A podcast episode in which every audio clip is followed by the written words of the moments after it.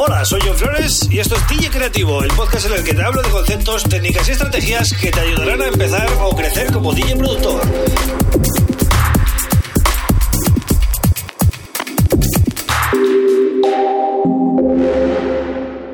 Hola, bienvenido, bienvenida a DJ Creativo. Este es el episodio 207 y como ya anuncié en el 206, retomo el podcast semanalmente para tratar temas de interés para el DJ productor, para ti que estás escuchando, ¿vale?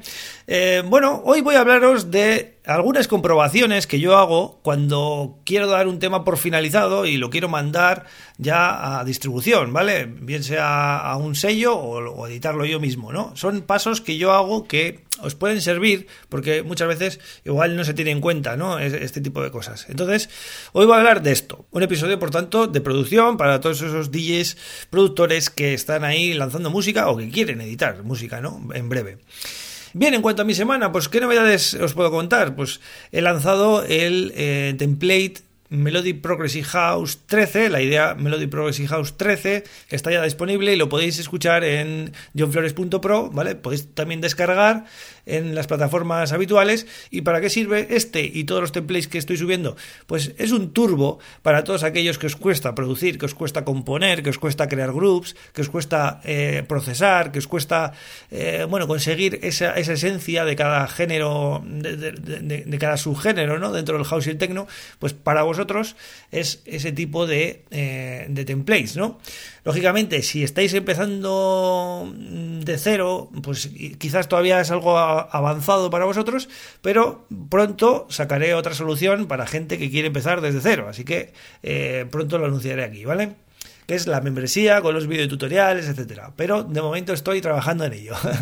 Entonces, bueno, resumiendo, en johnflores.pro tenéis todo lo que todo lo que estoy haciendo y me podéis contactar eh, pero también, una cosa que no dije en el episodio anterior, importantísima, es que el newsletter que mando cada semana es eh, súper importante ahora. Y os recomiendo que os suscribáis. ¿Por qué? Porque mando todas las semanas un descuento, ¿vale? Todo lo que saco, eh, mando un 20% de descuento a todos los suscriptores. Por tanto, es una pena que estéis escuchando este podcast y que no os beneficiéis de los descuentos que lanzo cada semana. Entonces, es un motivo de peso para que estéis ahí en esa lista suscritos, ¿vale? Vais a johnfresh.pro samples y además os vais a descargar una librería gratis, entonces os sale muy a cuenta, ¿vale? Pero ya os digo, lo importante de todo es eso, eh, los descuentos que mando cada semana, que solo eh, podéis eh, acceder a ellos desde esa lista de newsletter, ¿vale? Bueno, voy con el tema del día, que es las comprobaciones que yo hago, ¿no? Cuando quiero pues, finalizar un tema y mandarlo ya a distribución. Hago tres tipos de comprobación. Una es visual, otra es de sonido y otra es de contexto. O, probar el tema en contexto, mejor dicho, ¿vale? La visual sería, bueno, comparar con otro tema de mercado que vosotros sepáis que es de un artista importante, de un sello importante, que suena bien, que tiene pinta de que lo han masterizado y que lo han mezclado bien, ¿no? En un estudio pro, pues cogéis ese tema y lo comparéis con el vuestro dentro de Ableton Live cargando la herramienta gratuita Boxengo Span, ¿vale? Que os, eh, os, he hablado muchas veces de él. Es un plugin gratuito de Boxengo y os va a decir varios, em, varios datos importantes. El primero, pues toda la información visual a nivel de frecuencias. Vais a poder ver hasta qué picos llegan vuestros graves, vuestros medios, vuestros agudos y compararlos con ese tema de mercado que hemos comentado antes que también debe andar más o menos parecido y si conseguís un efecto similar, pues ya tenéis el primer dato de que las cosas mm, van bien, ¿vale? Que habéis hecho un buen trabajo.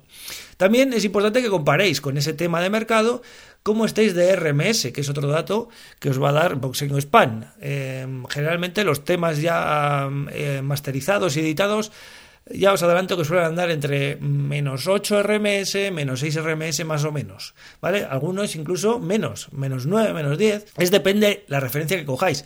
Pero bueno, es otro dato que tenéis que tener en cuenta porque eso eh, de alguna manera mide la potencia del track, ¿no?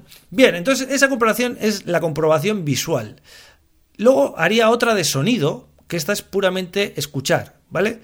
Eh, Siempre escucho el tema con mis auriculares de, mezcla, ¿vale?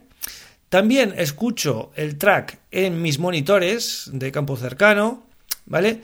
También escucho el tema en auriculares de iPhone, estos típicos que te vienen con el iPhone, ¿vale? Porque es un poco eh, para acercarme a la experiencia de usuario que puede tener alguien que escucha Spotify o cualquier servicio de streaming que, vaya a escuchar mis temas, ¿no? Esa es la experiencia de usuario que va a tener él. Él no va a tener unos, o ella, ¿no? No, van a tener unos monitores de campo cercano para escuchar en casa o unos auriculares pro, sino que van a escuchar siempre con em, eh, auriculares baratos, ¿no? Por decirlo así. Y también es interesante eh, comprobar en estos altavoces que, no tienen muchos graves, por ejemplo, los altavoces de, del portátil, de una televisión, ¿vale? Para, para comprobar que más o menos el track tiene coherencia y tiene, y tiene la misma esencia en todas estas fuentes de sonido tan distintas, ¿no? Es importante hacer esa comprobación y pasar un poco eh, todas esas pruebas, ¿no?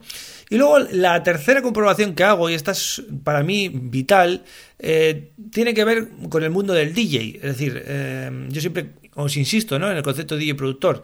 Siempre cojo mi tema y lo pincho, lo, lo, introduzco en una sesión, lo mezclo con otros temas similares del mismo género para ver qué sensación me da cuando hago la mezcla. Si entra bien, ¿no? Si entra con, la misma fuerza, si entra con la misma mm, claridad que los temas de mercado, si al hacer los cambios, eh, pues queda, pues, mm, lógicamente bien, ¿no? Como, como si fuera otro tema que no es mío y también nos ayuda a ver si el arreglo funciona, ¿no? Cuando hacemos la típica mezcla de cambio de bajos y de y tal, pues nos va, nos va a dar muchas pistas de si ese tema es pinchable, no es pinchable.